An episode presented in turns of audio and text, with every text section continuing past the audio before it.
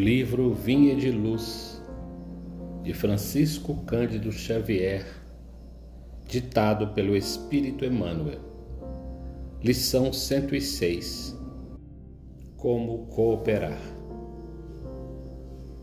Nós, porém, não recebemos o Espírito do mundo, mas o Espírito que provém de Deus. Paulo, em primeira carta aos Coríntios, capítulo 2, versículo 12. Lendo a afirmativa de Paulo, reconhecemos que em todos os tempos o discípulo sincero do Evangelho é defrontado pelo grande conflito entre as sugestões da região inferior e as inspirações das esferas superiores da vida. O espírito do mundo é o acervo de todas as nossas ações delituosas em séculos de experiências incessantes, e o Espírito que provém de Deus é o constante apelo das forças do bem que nos renovam a oportunidade de progredir cada dia, a fim de descobrirmos a glória eterna a que a infinita bondade nos destinou. Deus é o Pai da criação. Tudo fundamentalmente pertence a Ele.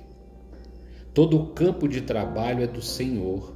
Todo serviço que se fizer será entregue ao Senhor, mas nem todas as ações que se processam na atividade comum provêm do Senhor.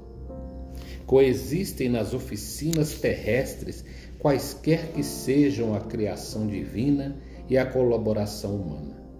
E cooperadores surgem que se valem da mordomia para exercer a dominação cruel, que se aproveitam da inteligência para intensificar a ignorância alheia, ou que estimam a enxada prestimosa, não para cultivar o campo, mas para utilizá-la no crime.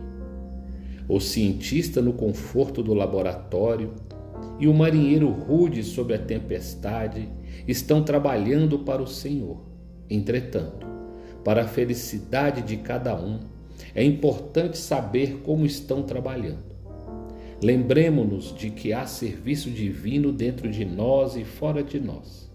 A favor de nossa própria redenção, é justo indagar se estamos cooperando com o espírito inferior que nos dominava até ontem, ou se já nos afeiçoamos ao espírito renovador do Eterno Pai.